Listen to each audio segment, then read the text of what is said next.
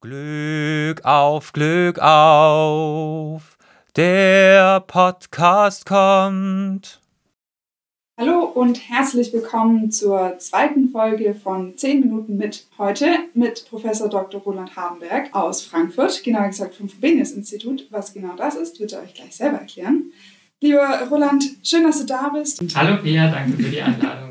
Könntest du dich ganz kurz vorstellen und deinen Werdegang so ein bisschen skizzieren? Ja, schwierige Frage, wenn man 55 ist und schon einen längeren Werdegang hat, das kurz und knapp zu beschreiben. Aber fangen wir mal damit an. Ich komme aus Münster, nur eine Autostunde entfernt hier von Bochum und habe dort auch angefangen zu studieren. Und zwar damals Völkerkunde, wie das noch hieß, inzwischen Ethnologie oder Sozial- und Kulturanthropologie. Nachdem ich dort studiert hatte, äh, zwei Jahre bin ich nach Berlin gewechselt und habe dort dann auch viele, viele Jahre verbracht. Ich glaube insgesamt zehn Jahre bis zur Dissertation. Und von dort aus ging es dann weiter über Heidelberg nach Tübingen und schließlich bin ich irgendwann vor sechs Jahren in Frankfurt gelandet. Mhm. Was machst du in Frankfurt gerade?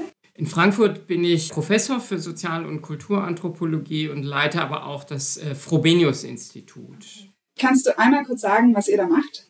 Frobenius-Institut ist so eine unabhängige Forschungseinrichtung wie so ein Max-Planck-Institut. Und es hat zum einen sehr viele und alte Archive, die im letzten Jahrhundert zusammengestellt worden sind, also Fotoarchive, Nachlassarchive, Felsbildarchive, Sammlungen und sowas. Das ist so der eine Teil. Und der andere Teil ist, dass wir dort eine ganze Reihe von empirischen Forschungen machen, vor allen Dingen in Afrika in Asien und in Australien und zwar sowohl von Ethnologen als auch Archäologen und Historikern.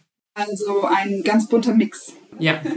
Warum hast du dich für dein Fach entschieden? Als ich äh, mit dem Abi fertig war, bin ich viel auf Reisen gewesen, unter anderem in Südostasien und ich hatte mich zuvor, als ich losgefahren bin, für Biologie beworben, für einen Studienplatz und wollte das unbedingt machen. Aber in Südostasien, genauer auf der indonesischen Insel Sulawesi, habe ich eine Ethnologin kennengelernt, die dort über Boat People arbeitete. Das sind Leute, die auf einem See leben, auf ihren Booten, die wie Häuser sind und dort vom Fischen leben, genau. Und das hat mich so fasziniert und gleichzeitig war ich so frustriert mit dieser Rolle als Tourist und Backpacker, der eigentlich gar nichts versteht, weil er die Sprache nicht kann, weil er nirgendwo sich länger aufhält, weil er nicht nah an die Leute rankommt. Und dann dachte ich mir, ja, das wäre es für mich. Also die, dieser Beruf hört sich spannend an, nach dem, was ich da gesehen habe. Und es bietet mir die Möglichkeit, mehr über Menschen zu erfahren. Und was sind dann deine Forschungsschwerpunkte, die sich in den letzten Jahren herausentwickelt haben? Wir Ethnologen sagen immer, wir haben so, wie alle Menschen, allerdings zwei Standbeine. Aber das eine Standbein ist so das regionale Standbein. Und da habe ich mich vor allen Dingen auf Indien und auf Kirgistan spezialisiert, habe dort also viele Jahre Forschung gemacht. Und das andere Standbein ist immer so das thematische. Und das richtet sich größtenteils einfach auch nach dem, was in diesen Ländern wieder besonders wichtig ist. Hier in Deutschland versteht man zum Beispiel nicht unbedingt, warum ich mich für Verwandtschaft begeistere, Verwandtschaftstermini, Verwandtschaftsbeziehungen. Aber gerade in Indien als auch in Kirgisistan ist das extrem wichtig. Und das Gleiche gilt für Religion. Das ist so mein zweites großes Themengebiet. Und das Dritte, was sich in den letzten Jahren entwickelt hat, ist eine Faszination für Getreide. Ja, das ist ja auch Teil deines Vortrags und sehr spannend.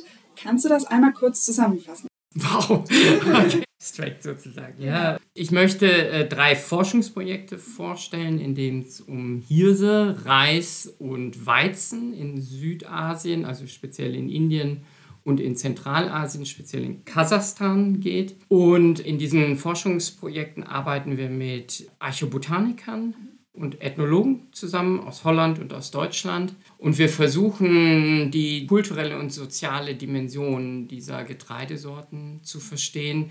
Speziell, warum sie mal einen großen Aufstieg haben und zur Grundnahrung werden und dann plötzlich wieder in Vergessenheit geraten und vernachlässigt werden. Und diese Dynamik von Aufstieg und Niedergang von Getreide durch die Zeit, darum wird es unter anderem gehen. Sehr spannend. Vielen Dank, dass du deinen Vortrag kurz für uns zusammengefasst hast. Vielen Dank auch, dass du dir die Zeit genommen hast und dich hier kurz zehn Minuten mit uns hingesetzt hast. Jetzt bleibt mir eigentlich nur noch zu sagen, viel Spaß bei deinem Vortrag gleich und danke, dass du da warst. Ende Pia, danke auch für das nette Gespräch. Bis zum nächsten Mal.